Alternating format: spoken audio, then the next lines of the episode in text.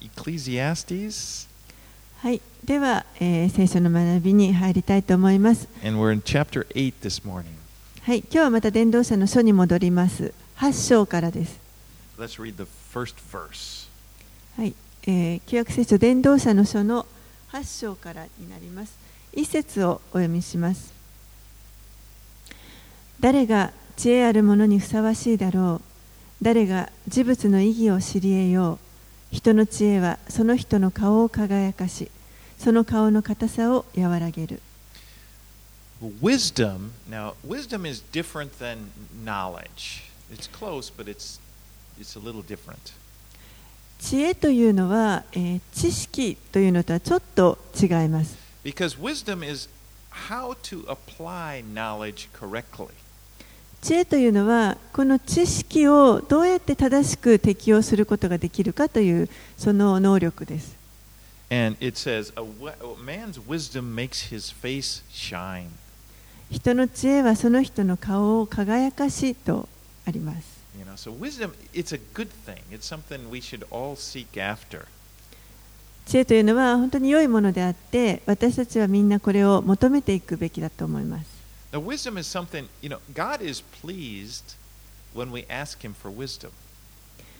神は私たちが神に知恵を求めるときにそれを喜んでくださいます。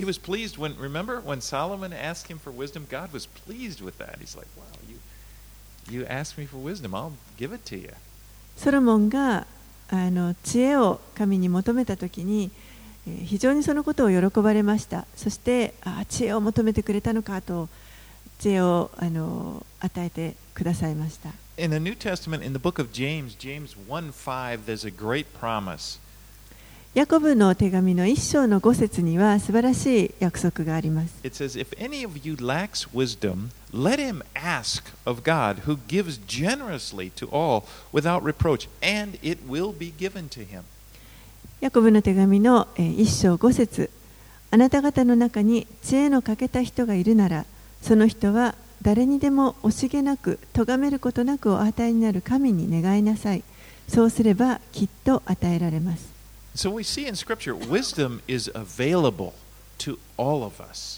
ですから聖書は、この知恵というのは私たちすべてのものに用意されているものであると教えます。Now,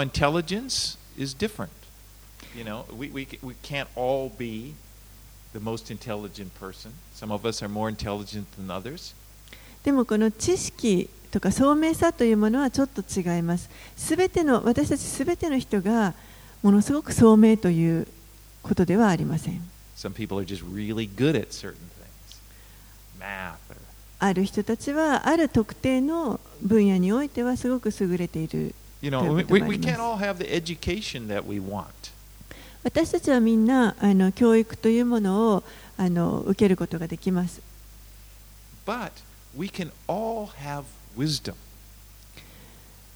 でもあの知恵というのはですね、すべてのものにあの与えてもらえるものです。if you ask the Lord for it. もし主にそれを求めるなら the ば、Bible tells us. Wisdom, telling you know, the Lord, give me wisdom, show me how to, to live, how to apply no- uh, knowledge, how to live correctly. ですから主に対してこの知恵を与えてくださいと、どのように生きていったらいいか、この与えられた知識をどうやって正しく適用して、生活の中に適用していったらいいかということを主に求めていくということです。All right, let's read verses 2 through 9. 2節から9節をお読みします。私は言う、王の命令を守れ。神の制約があるから。王の前から慌てて退出するな。悪事に加担するな。王は自分の望むままを何でもするから。王の言葉には権威がある。誰が彼に、あなたは何をするのですか？と言えようか。命令を守る者は災いを知らない。知恵ある者の心は時と裁きを知っている。すべての営みには時と裁きがある。人に降りかかる災いが多いからだ。何が起こるかを知っている者はいない。いつ起こるかを誰も告げることはできない。風を支配し、風を止めることのできる人はいない死の日も支配することはできないこの戦いから放免される者はいない悪は悪の所有者を救い得ない私はこのすべてを見て日の下で行われる一切の技人が人を心配して災いを与える時について私の心を用いた Now, when this was written, almost all governments were monarchies. They had a king. これが書かれた当時のあの世界のこの政府というのはほとんどが君主制でした。And the king was the supreme ruler. ですから王がこの一番最高の支配者ということになります。 Now we have democracy. 私たちは今は民主主義の I mean, we don't 時 have a 代に king. 生きています。あの王がいるというわけで You はあ know, りま verse せん 4, who can say of the king, What are you doing? Well, it's not like you can't apply that to the president or the, you know, the prime minister. You know, in a democracy, we do question. ですからここで王の言葉に権威があるとあの書かれていますけれども今それをそのまま適用して例えば大統領にそれを当てはめるとかそういうことはあのちょっと違うと思います。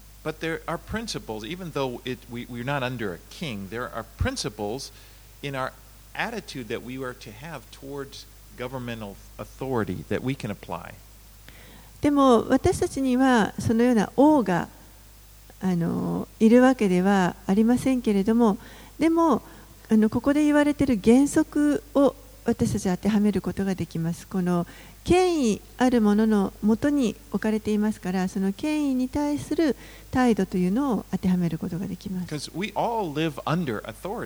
私たちはみんな何らかの権威のもとに生きています。You know, it may not be under the king's authority, but we're under an authority. 王のあの支配する権威のもとではないかもしれませんけれどもでもあのある一定の権威のもとに置かれています。But you know, Go- God has a plan, for, has a purpose for authority, a good purpose. でも神にはこの権威というものに対して良い目的を持っておられます。And let's read, uh, I just want to read a, a portion of Romans chapter 13, verses 1 through 7. えちょっと一箇所ですね、新約聖書、ローマ人への手紙の13章をお開きください。ローマ人への手紙13章の1節から7節を見たいと思います。ローマ人への手紙13章1節から7節人は皆上に立つ権威に従うべきです。神によらない権威はなく、存在している権威はすべて神によって立てられたものです。したがって権威に逆らっている人は神の定めに背いているのです。背いた人は自分の身に裁きを招きます。支配者を恐ろしいと思うのは良い行いをする時ではなく悪を行う時です。権威を恐れたくないと思うなら善を行いなさい。そうすれば支配者から褒められます。それは彼があなたに益を与えるための神のしもべだからです。しかしもしあなたが悪を行うなら恐れなければなりません。彼は無意味に剣を帯びてはいないからです。彼は神のしもべであって悪を行う人には怒りを持って報います。ですからただ怒りが恐ろしいからだけでなく良心のためにも従うべきです。同じ理由であなた方は貢ぎを納めるのです。彼らはいつもその務めに励んでいる神のしもべなのです。あなた方は誰にでも義務を果たしなさい。貢ぎを納めなければならない人には貢ぎを納め、税を納めなければならない人には税を納め、恐れなければならない人を恐れ、敬わなければならない人を敬いなさい。Verse 1 says, For there is no authority except from God. 神一節に神によらない権威はなくというふうに書かれてい Now, ま this す。doesn't mean that all authorities are good, that all authority is good. これは何もあの全ての権威が良いと言っているわけではありません。It means that God ultimately is ruling over authorities and He uses them to accomplish His purposes. このことが言っているのは究極的には神がそのあらゆる権威の上に支配しておられてそしてえーご自分の目的のために神の目的のためにそれらの権威をあの用いて目的を成し遂げられるということです You know, when, when Paul wrote this, these words we just read, he was living under the authority of Caesar Nero. パウロがこの手紙を書いた時というのは、えー当時は、えー皇帝ネロという人のそのローマの支配のもとにありました You, you remember him, probably. He persecuted Christians. ネロという人あの皆さんもよくご存知だと思いますけれども彼は、えークリスチャンを本当に大迫害した人です Um, the fact is that all authority is tainted. It's, it's, there's always something wrong because it's all tainted by sin. 実はあのあらゆる権威というものが、えーこう汚れています。それはなぜかというとすべてすべての人は罪によって汚れているからです、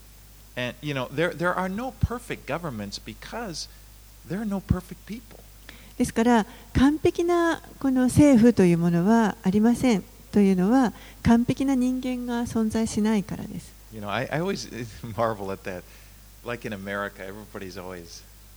and I think it's in Japan too, everybody complains about the government all the time as if it's a shock. How could this be? You know, it's like, how could we have such poor government? And it's really a reflection of the people.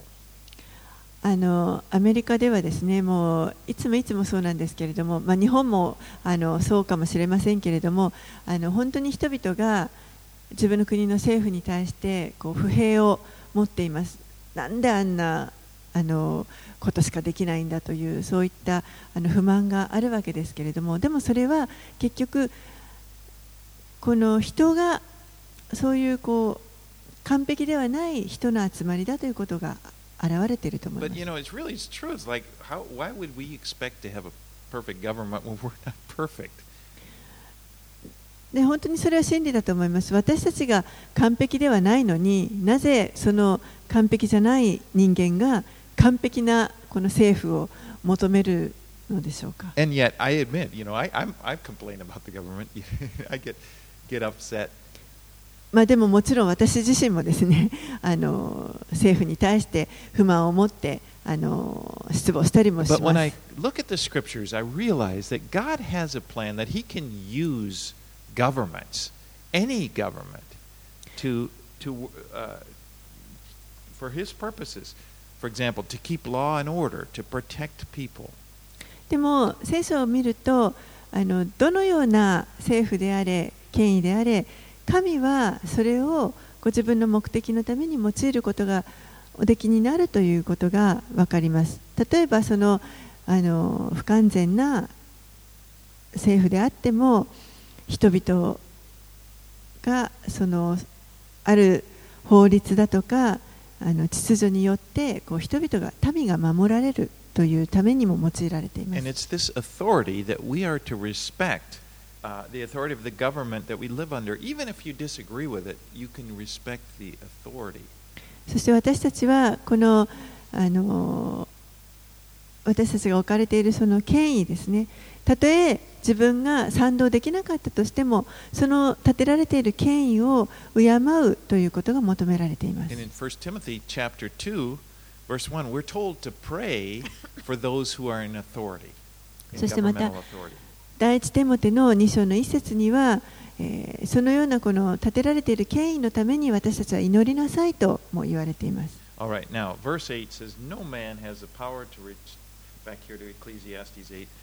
no man has the power to retain the spirit or the power over the day of his death. えー伝道者の書に戻りますけれども8章の8節のところに風を支配し風を止めることのできる人はいない死の日も支配することはできないと書いてあります I noticed I was talking to Mika in Japanese. I think the translation is wind, uh, but in the translation I'm using it's spirit, but actually that's because the same word is used.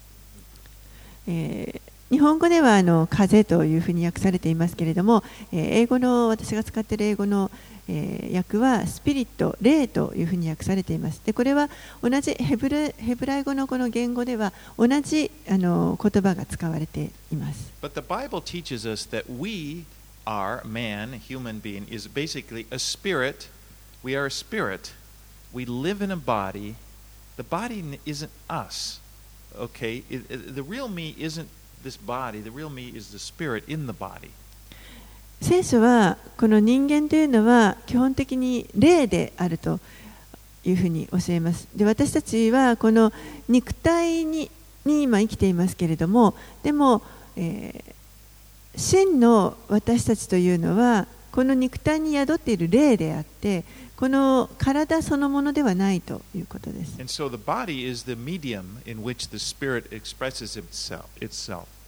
から、この肉体というのは、えー、霊をあの表現するための,あの一つの媒体であるというふうに考えます。Now,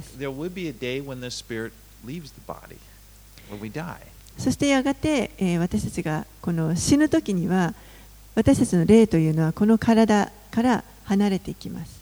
You know, for us, we know to be absent from the body, Paul says, is to be present with the Lord. 私たちはこの肉体から霊が離れる時には主と共にもうその瞬間から共にいるということを知っています。So that day, there is a day we will this will happen to us. The Lord knows that day. We don't know the day. でその日というのがあのやってくるいつかはやってくるということを私たちは知っていますいつかというのは分かりませんけれども主はそれをご存知です But I just pray that you know everybody has that hope. That's what's important. We know that when I'm absent, when my when my body is dies, I'm I'm going to live on. I'm going to I have that hope. I will be with the Lord. でもだからこそ私たちはここにあの希望を持っているいるべきだと思います。私たちがあのこの肉体が死ぬ時にですね私たちの霊はこの肉を離れてそして主と共にいることになります。All right, let's read verses 10 through 13. はい、ではは10節から13節。そこで私は見た。悪者どもが葬られていくのを。しかし正しい行いの者が聖なる方のところを去りそうして町で忘れられるのを。これもまた虚しい。悪い行いに対する宣告がすぐ下されないので人の子らの心は悪を行う思いで満ちている。罪人が百度悪事を犯しても長生きしている。しかし私は神を恐れる者も神を敬って幸せであることを知っている。悪者には幸せがない。その生涯を影のように長くすることはできない。彼らは神を敬わないからだ Sometimes it may seem like you know the wicked people get away with doing evil. 時にこの悪を行う人たちが何かその悪事を見逃されているように見えることがあります You know, like they, they don't have any consequences for doing the bad stuff they do. 悪いことをしてもその結果に直面することがないという場合があります And, you know, well, people make the mistake a lot of times of thinking that God's patience is his approval. Well, he's not doing anything, the person's getting away with it, maybe God approves of that. 人々は時にこの神の忍耐というものをあの悪い人が悪いことを犯してても神が何もそれに対してされないということであの認めておられるんだというふうに勘違いしてしまう人があります。We may even feel like there's no benefit in living righteously. そして時にはこの正しく生きるということに何の利点もないじゃないかと考えてしまいます really, end. でも最後にはやはりそれがあの関係してきます Verse 12, it says, I know that it will be well with those who fear God because they fear before him. 12節のところにはしかし私は神を恐れる者も神を敬って幸せであることを知っているとあります You know, we should serve God because we trust him and we know he's worthy to be served. 私たちが神に仕えるのは、えー私たちが神を信頼するから神は仕えられるにふさわしいお方であるからこそ私たちは使えるべきです。And we can trust judgment to Him. そしてこの裁きに関しては神に全てを信頼することができます。そのことは本当に私たちを解放してくれると思います。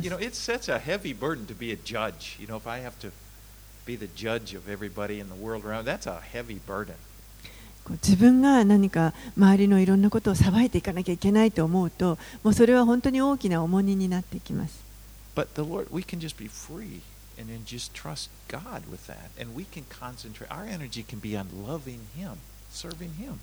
でもその裁きというものを全て主に委ねてしまえば私たちはそこから本当に解放されてそして私たちの,この集中するべきことを主を愛するということにあのそのエネルギーを全て使うことができます。14. 節を読みします。しかし虚しいことが地上で行われている。悪者の行いに対する報いを正しい人がその身に受け正しい人の行いに対する報いを悪者がその身に受けることがある。これもまた虚しいと私は言いたい。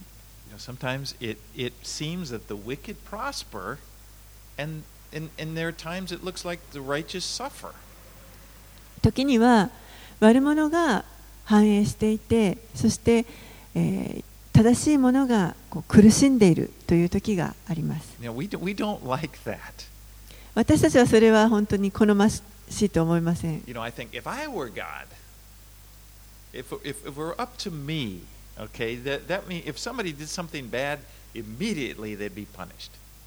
もし私が神であるならば、そういうあの立場であるとしたら、もう悪いことをした人はすぐにも懲らしめたいと思います。Lightning comes and strikes them. 雷がこう打つとかですね落ちる And, とか and immediately when somebody does something right, it's just like, then it's just, oh, they, you know, they'd be immediately rewarded. そして何か良いことをした人にはもうすぐにでも報いを与えてあげたいと思います and oh. 天が開けて見つかいがこう歌ってくれるとかです But ね you know the problem with that is that if that were the case, people would only serve God in order to get what they could from Him, or they're afraid they don't want to get some bad thing happen to them.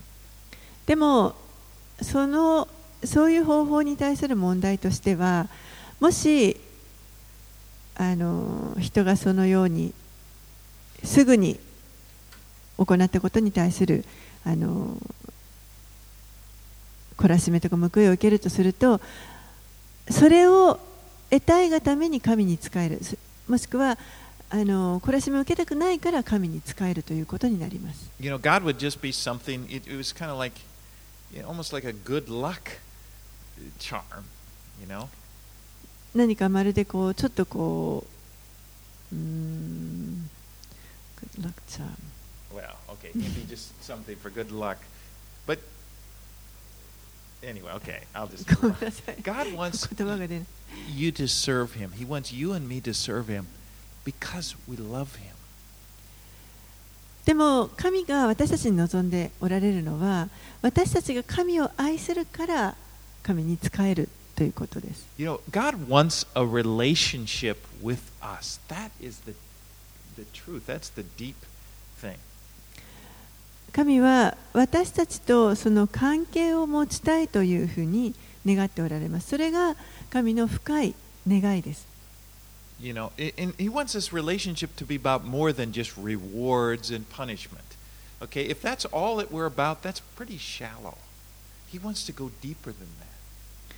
神が望んでおられるのはその罰を受けるとか報いが与えられるとかそういうことではなくてあのそれ以上のもっと深い関係を私たちと実は望んでおられます。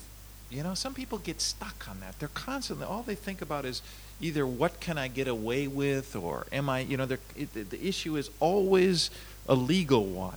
You know, if, if, if is my sin forgiven or not forgiven? Of course, that's important, but that's they don't get any deeper than that.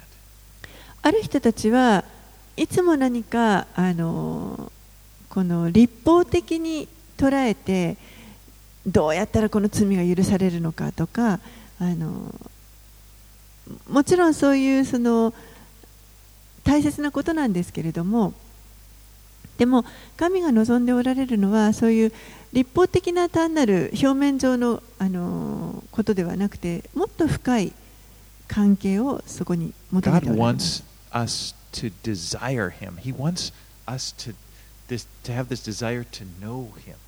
私たちがもっと神を求める、神を知りたいと思う、そういった願いを持ってくれることを望んでおられます。それこそが実は私たちが存在する意義だと思います。神を知るということです。時には正しい人が苦しむこともあります。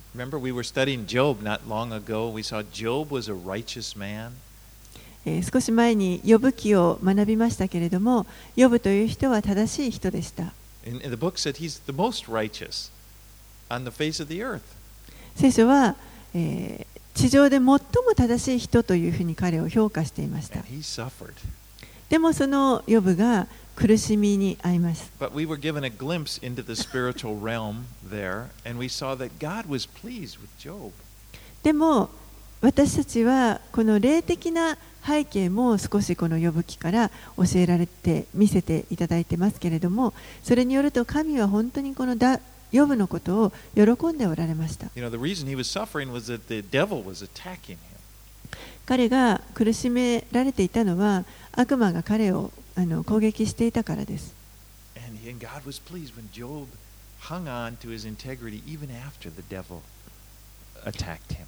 それでも、ヨブが攻撃された後でも、なんとかこう神にあの誠実にですね神にしがみついていたことを、それを神は本当に喜んでおられました。that no one would serve God. The only reason anybody serves God is what they get from Him. でもサタンは神に対してあの告発します、えっと、聖書にも書いてありますけれどもいつもこの人があなたに使えるのはあなたから何かをいただくためなんですよというふうにあの訴えてきます Basically, it was a slap at God. The devil was saying, "No one is would no one would serve you simply because of who you are. They want something from you." それはつまりこう神に対する、まあ、ある意味であの一つの挑戦でもあると思いますけれども誰も神が神であるからといって単純に使える人はいないと何かを欲しいからあなたから何かをいただけるから人は使えるですよということを Look at that. You know, he's a rich man. Look at how he's got all this respect, all these things, good things you've given him. Of course he's going to serve you. そしてヨブを見てごらんなさいとあれだけあんなに彼を祝福していればあんなにあの富があって祝福が与えられてたら当然彼はあなたに使えるに決まってるでしょう Remove that. Let him suffer. Let him see that righteousness do, you know, let the righteous suffer. Then we'll see. 全部そういったものを取り除いてごらんなさいと彼を苦しめてごらんなさい正しいものが苦しんだらどうなるか分かるでしょうと We saw he suffered and Job he cried out. He was he was, you know, depressed. He was angry at God, but he hung on to God. ヨブは本当に苦しめられてもう泣き叫んでそしてえ神に対して怒りも持ちましたそれでも彼は神から離れるということはありませんでした。そして最終的には神の栄光がこの予防を通して表されることになります。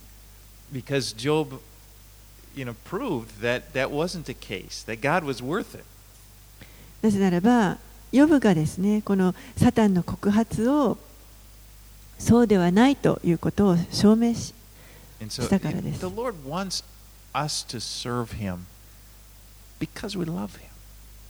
主は私たちにこの主に仕えるのは主を愛しているから仕えてほしいと願っておられ trust him. ますそして主を信頼しているから使える Especially with this matter of blessings and judgment that we trust that he's, he's, he'll take care of it. 特にこの神から来る祝福だとか裁きというものに関してはもう本当に主にそれを信頼して明け渡してあの明け渡して私たちは主を信頼するということです。Right, let's go 15 through 17. 15節から17節をお読みします。私は快楽を賛美する。日の下では食べて飲んで楽しむより他に人にとって良いことはない。これは日の下で神が人に与える一生の間にそのロークに添えてくださるものだ。私は一心に知恵を知り昼も夜も眠らずに地上で行われる人の仕事を見ようとしたときすべては神の御業であることが分かった。人は日の下で行われる見業を見極めることはできない。人はロークして探し求めても見出すことはない。知恵ある者が知っていると思っても見極めることはできない。And he, so he concludes it no one can really understand God. ここでは誰も神を理解することはないというふうにあのこの筆者は結論付けています。でそれは真,真実だと思います。神の道は私たちの道よりもはるかに高いものです。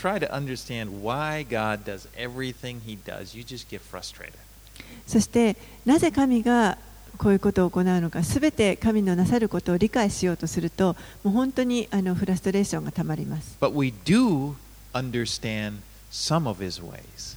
でも私たちにはいくつかのあの神のなさることというのは理解することができます We understand that he demonstrated his we understand that he loves us. And we understand and we see that he demonstrated that. 神が私たちを愛しておられるということは私たちは知っていますしそのことを私たちに示してくださいました。それを私たちは神の愛を十字架の上に見ることができます。Wants,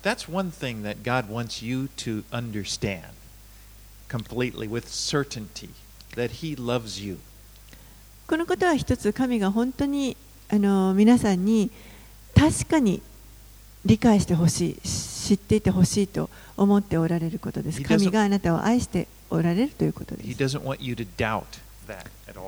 す.そのことを決して疑ってほしくはないと思っておられます.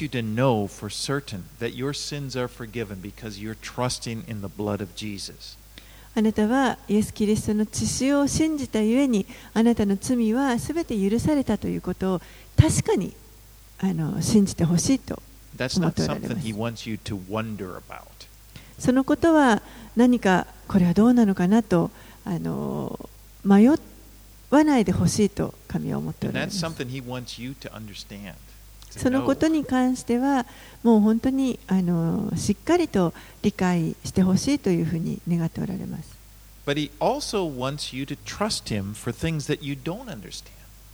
でも同時に私たちが理解できないことにおいても神を信頼信頼してほしいと願っておられます.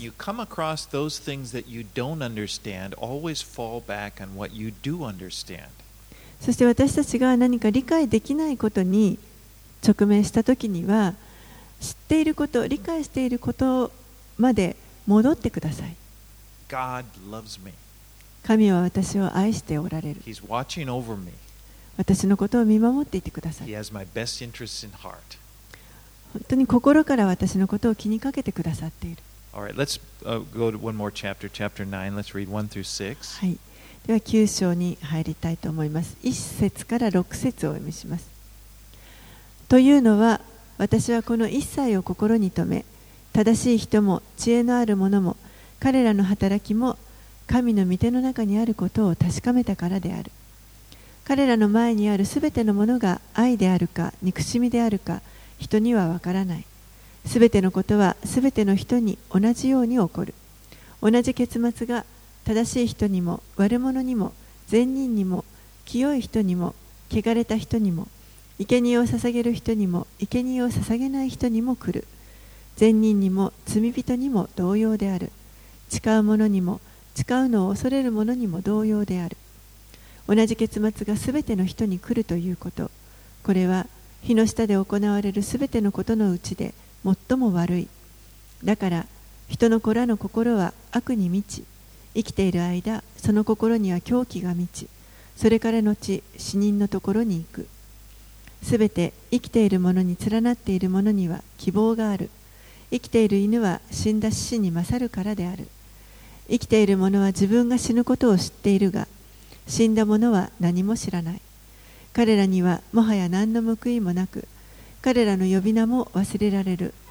彼らの愛の憎しみ愛も憎しみも妬みもすでに消え失せ火の下で行われるすべてのことにおいて彼らにはもはや永遠に受ける分はない。So he's saying that death comes to everyone, whether they're righteous or they're wicked.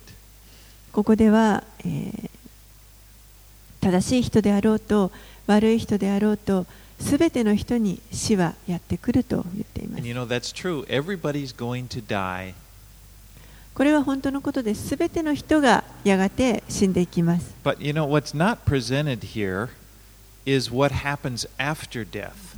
でもここに書かれていないことは、この死んだ後にどうなるか、何が起こるかということです。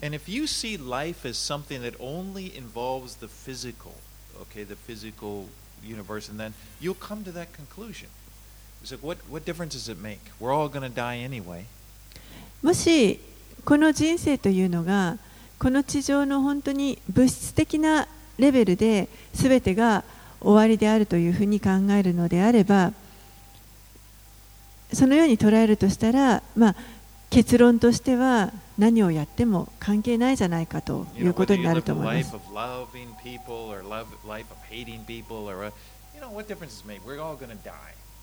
人をどんなに愛そうと、どんなに憎もうと、やがてみんな死んでいくんだったら、すべて同じじゃないかということになります。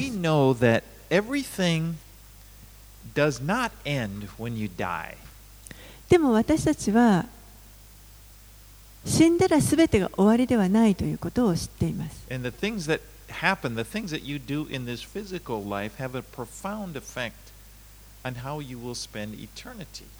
そしてこの地上でこの物理的なあの人生の中であのいかに生きるかということが後の永遠の時間に深く影響を及ぼすということを私たちは知っています You。know, in Luke 16, there's this story Jesus told about the rich man and Lazarus. ルカの福音書の16章のところでイエスがえーある金持ちとラザロという人のあの例え話をされます And。Lazarus was, he was this poor beggar, but he was, after he died, he was taken to the place where Abraham was, and he was comforted. ラザロという人は、まあ、貧乏人であの物乞いをしていました。けれども、えー死んだ後にですねこのアブラハムの懐と呼ばれるところに連れて行かれてそしてそこで慰めを受けます。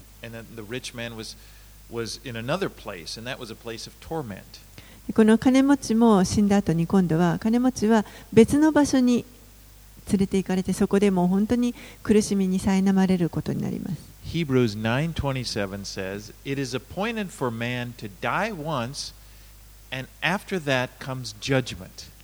ヘブルビ人への手紙の9章の27節のところには、人間には一度死ぬことと死後に裁きを受けることが定まっていると書かれています。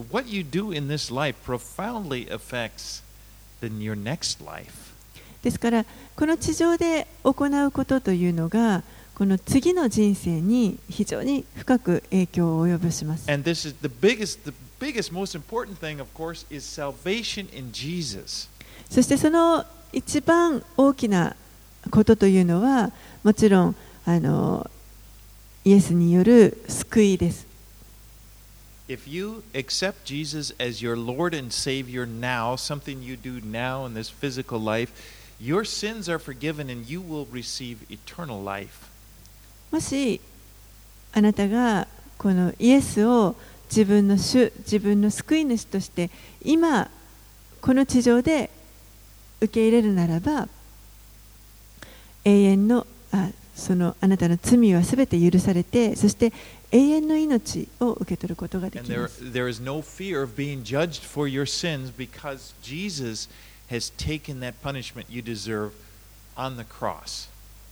そしてもう自分の罪に対するこの裁きというものを恐れる必要はなくなります。なぜならば十字架でイエスが私たちが本来受けるべきであったその裁きを代わりに受けてくださったからです。die,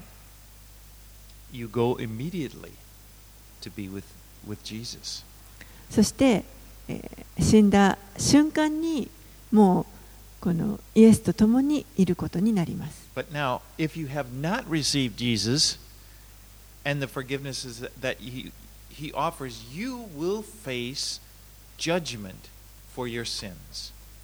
けれどももしあなたがイエスを受け入れてなくてこのイエスが提供してくださっている許しというものを受け取っていないとしたらやがて自分の罪に対する裁きというものに直面しなければいけません。これは非常にあの深刻なものになります。誰もこれを経験したいとは思わないようなものです。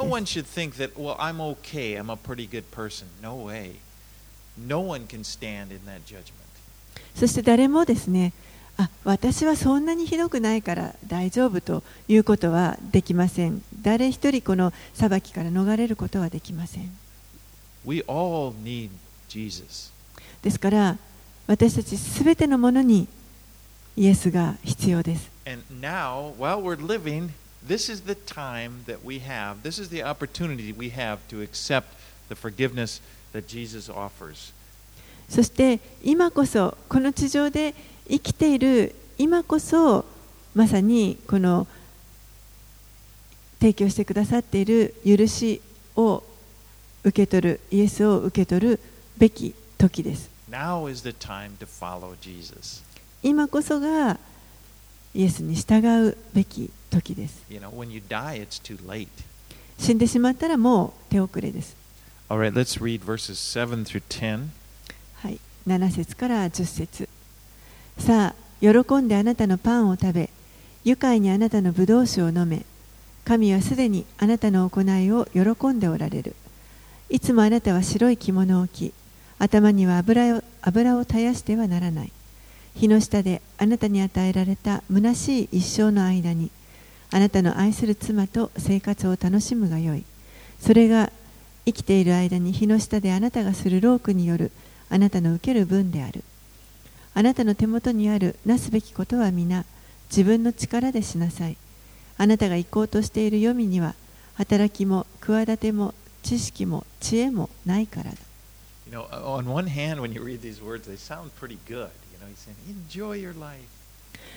これをさっと読みますとですね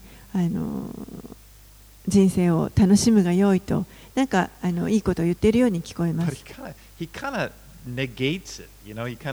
because he says, enjoy your empty life that 実はあのそれをこう打ち消すようなことも同時に言ってます。あなたに与えられた虚しい、神があなたに与えた虚しい一生を楽しみなさい。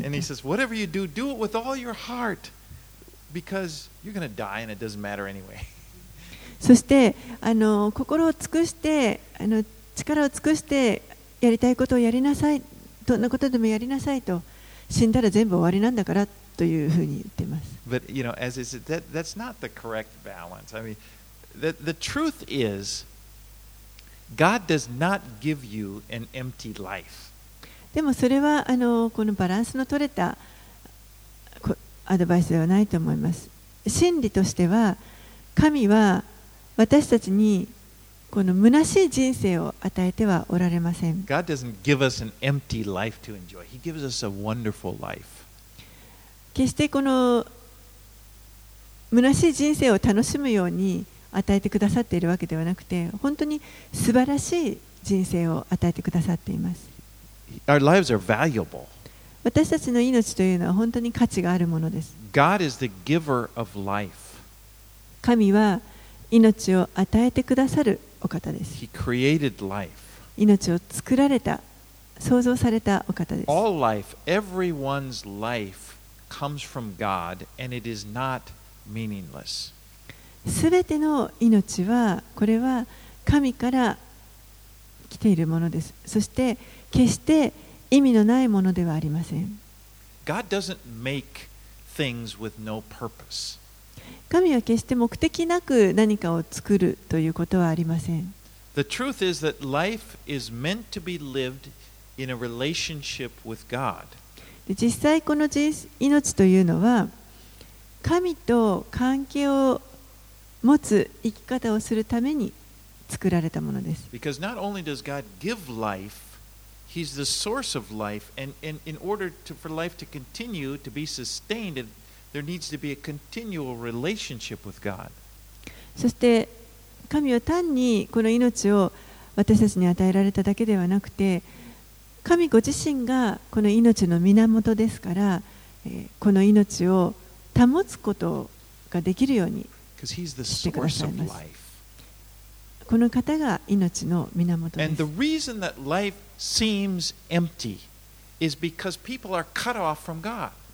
そして人生がこう虚しく見えてしまうというのはこれは人が神から切り離されてしまったからです It- It's not that God created a meaningless life, it's that people can't find meaning in their lives apart from God. 神が虚しい人生を作られたのではなくて人が神から切り離されてしまったのでこの人生に意味を見出すことができなくなってしまった。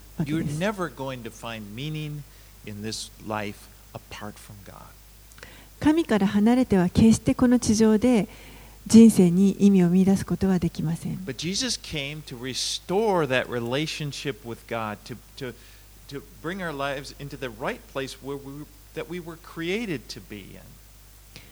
でも神は、イエスは、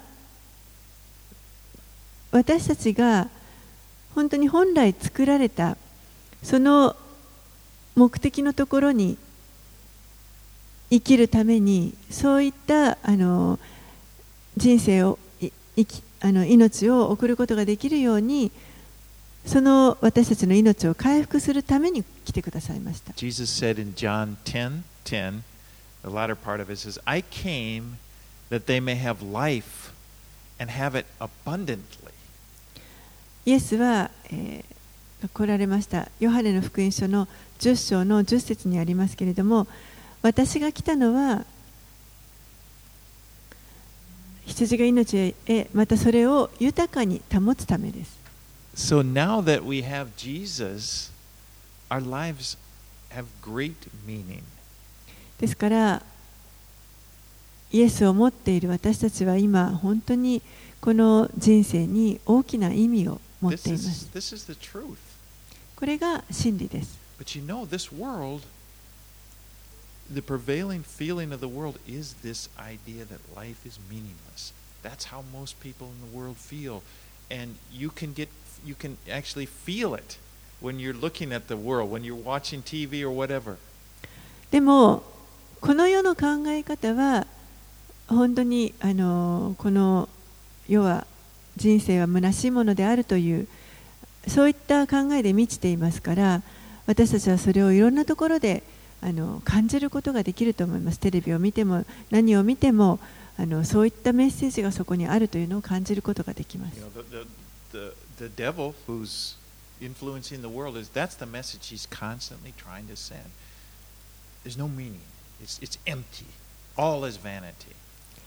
悪魔は常にそのメッセージをあの流し続けて影響を与えようとしていますから常に人生はむなしい全てがむなしい何の,もあの意味もないということを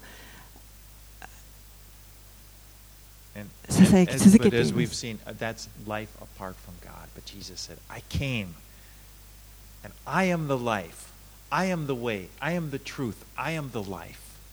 でもそれは神から離れた生き方のことです。そこにイエスが来てくださいました。そして私が命であると私が道であり真理であるというふうに言われました。All right, let's finish up with 11 through 17. 11節からえー最後17節までお読みします私は再び日の下を見たが競争は足の速い人のものではなく戦いは勇士のものではなくまたパンは知恵ある人のものではなくまた富は悟りのある人のものではなく愛子は知識のある人のものではないことが分かった。すべての人が時と機会に出会うからだ。しかも人は自分の時を知らない。悪い網にかかった魚のように罠にかかった鳥のように人の子らもまた災いの時が突然彼らを襲うとそれにかかってしまう。私はまた日の下で知恵についてこのようなことを見た。それは私にとって大きなことであった。わずかな人々が住む小さな町があった。そこに大王が攻めてきてこれを包囲しこれに対して大きな砦を築いた。ところがその町に貧しい一人の知恵知恵ある者がいて自分の知恵を用いてその町を解放した。しかし誰もこの貧しい人を記憶しなかった。私は言う。知恵は力に勝る。しかし貧しい者の知恵は蔑まれ彼の言うことも聞かれない。知恵ある者の静かな言葉は愚か愚かな者の間の支配者の叫びよりはよく聞かれる。知恵は武器に勝り一人の罪人は多くの良いことを打ち壊す。So basically, saying wisdom is better than foolishness. 知恵は愚かさよりも良いと言っています In this story, the poor man is better than the, the powerful king because he's got wisdom, and the king doesn't. そしてこの、あのー話の中では、えー貧しい者の方が力ある王よりも良いとそれはこの貧しい者には知恵があったからであるという話を Verse しています17 The words of the wise heard in quiet are better than the shouting of a ruler among fools. 17節知恵ある者の静かな言葉は愚かな者の間の支配者の叫びよりはよく聞かれる。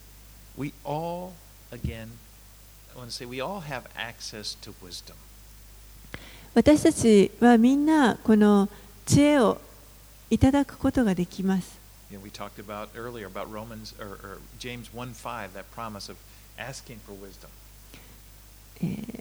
先ほど、ヤコブ書の一章の5節を読みましたけれども、求める者には誰にでも与えてくださるとあります。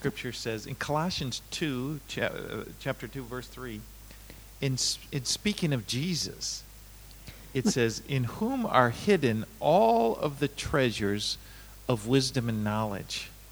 またですね、コロサイ人への手紙の2章の3節にも書かれています。えー、コロサイの2章の3節キリストのことについて書かれていますけれども、このキリストのうちに知恵と知識との宝がすべて隠されているのです.キリストのうちに知恵があると言います And as you walk with Jesus every day, you have this opportunity to discover the wisdom of the Lord as He teaches you. そして私たちがキリストと共に毎日歩むときに主がこの知恵を教えてくださいます。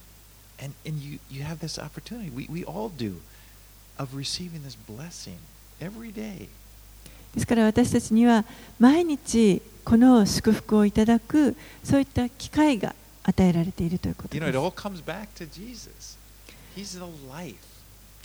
べては結局イエスのところに戻るということです。イエスがこの命のすべてであり命のこの意味そのものということになります.そして私たちがどのように生きたらよいかその知恵を与えてくださいます.ですから本当にあのこのイエスを主に感謝したいと思います.お祈りします Lord, we do thank you so much for uh,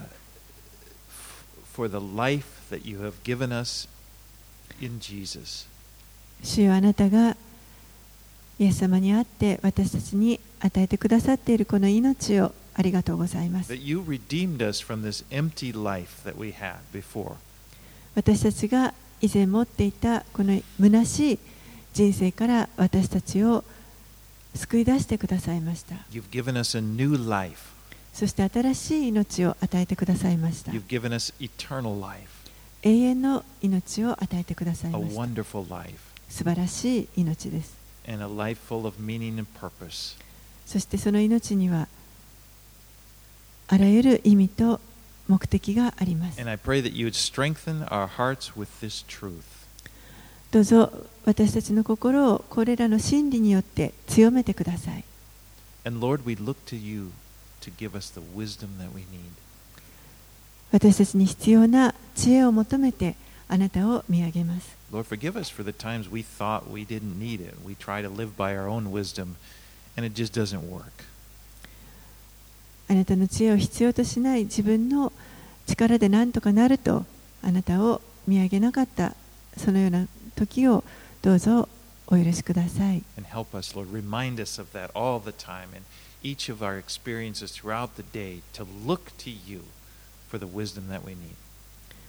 そして私たちがどんな時にも必要な知恵を求めてあなたを見上げることができるように日々の歩みを助けてください。